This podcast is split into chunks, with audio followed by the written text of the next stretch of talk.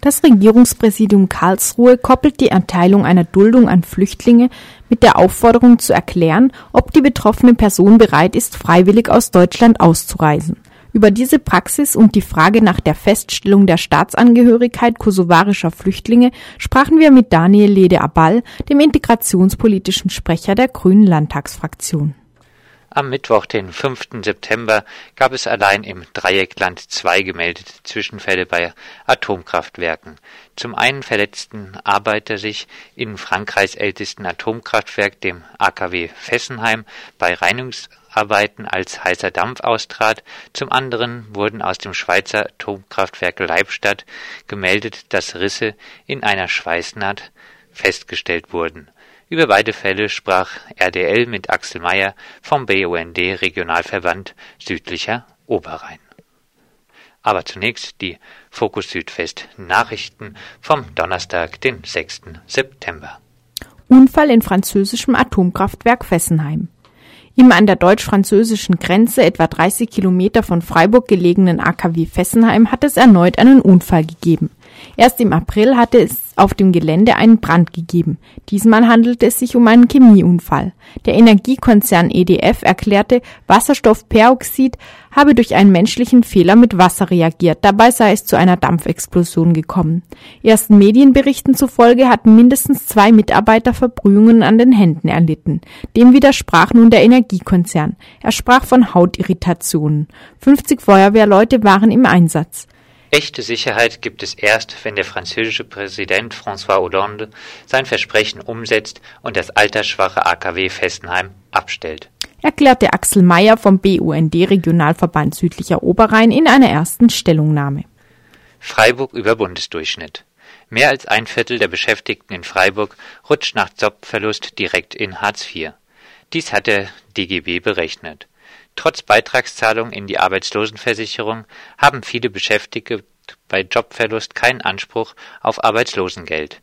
In der Stadt Freiburg sind im Jahr 2011 mehr als ein Viertel der sozialversichert Beschäftigten nach Verlust ihres Arbeitsplatzes direkt ins Hartz-IV-System gerutscht. Besonders kritisch ist die Situation im Gastgewerbe und der Leiharbeitsbranche der DGB Freiburg fordert daher einen besseren Schutz kurzfristiger Beschäftigter in der Arbeitslosenversicherung und die Rücknahme der Hartz-IV-Gesetze. Beschäftigte, die ihren Job verlieren, sind bereits bei Eintritt in die Arbeitslosigkeit in Freiburg sogar häufiger auf Hartz IV angewiesen als im Bundesschnitt. Von den 6.358 Beschäftigten, die im Jahr 2011 nach einer sozialversicherten Tätigkeit arbeitslos wurden, sind 1778 ohne Bezug von Arbeitslosengeld direkt in das Hartz-IV-System gerutscht. Dies waren 27,9 Prozent aller Arbeitskräfte, die im Jahr 2011 neu arbeitslos wurden, gegenüber einem Viertel im Bundesdurchschnitt Mehrkosten bei Stuttgart 21. Baden-Württembergs Grüne wollen keine zusätzlichen Landesmittel zur Verfügung stellen. Die Grünen im Landtag schließen eine finanzielle Beteiligung des Landes an Mehrkosten bei Stuttgart 21 aus. Es gilt das, was das Land im letzten Jahr beschlossen hat. Die finanzielle Beteiligung ist auf 930 Millionen Euro gedeckelt. Der Kostendeckel gilt heute und morgen. Unterstrich der stellvertretende Fraktionsvorsitzende Andreas Schwarz am Mittwoch in Stuttgart. Die Grünen wehren sich in einer Pressemitteilung von Mittwoch gegen ein Schreiben der Bahn, in der Mehrkosten geltend gemacht werden. Obwohl die vertiefte, gemeinsam von allen Projektpartnern beauftragte Untersuchung noch nicht vorliege, spreche die Deutsche Bahn von Zusatzkosten im Millionenbereich, ohne dass dies nachvollzogen werden kann. Grünalternative Freiburg löst sich nicht auf. Die Auflösung hatte der kürzlich aus dem Vorstand und Verein ausgetretene Langbein gefordert und deshalb, ohne noch Mitglied zu sein, eine außerordentliche Mitgliederversammlung einberufen. Diese fand am Dienstag statt. Die Mitgliederversammlung behandelte den von Langbein gestellten, provokant gemeinten Antrag nach konsensualer Übereinkunft nicht. Da zur Hälfte der Versammlung die Presse ausgeschlossen wurde, ist über die Stimmung am Ausgang der Sitzung nichts bekannt. Beschlüsse gab es keine. Der Streit innerhalb der GAF hatte sich an der Frage entbrannt, ob die nun ehemalige Sprecherin der GAF, Rechtsanwältin Tina Gröbmeier, auf freiwilliger Basis bei der Verteidigung des bekannten Nazis Stech mitwirken soll. Dieser war am 1. Oktober 2011 auf einem Parkplatz in Riegel mit seinem Pkw mit hoher Geschwindigkeit in eine Gruppe von Antifaschistinnen gerast. Diese hatte einen dieser hatte einen sogenannten Schleusungspunkt für eine Party der Nazi-Szene beobachtet, mit der ein Nazi-Aufmarsch in Offenburg finanziert werden sollte. Ein junger Antifaschist wurde vom Auto erfasst und lebensgefährlich verletzt. Die Staatsanwaltschaft warf Stech unter anderem versuchten Totschlag in drei Fällen vor. Stech wurde durch den Pflichtverteidiger Köpke vertreten. Tina Gröbmeier, die in der Kanzlei von Köpke zuvor ein Praktikum absolviert hatte, wirkte bei der Verteidigung mit. Stech wurde freigesprochen. Baden-Württembergs CDU schwingt die Extremismuskeule.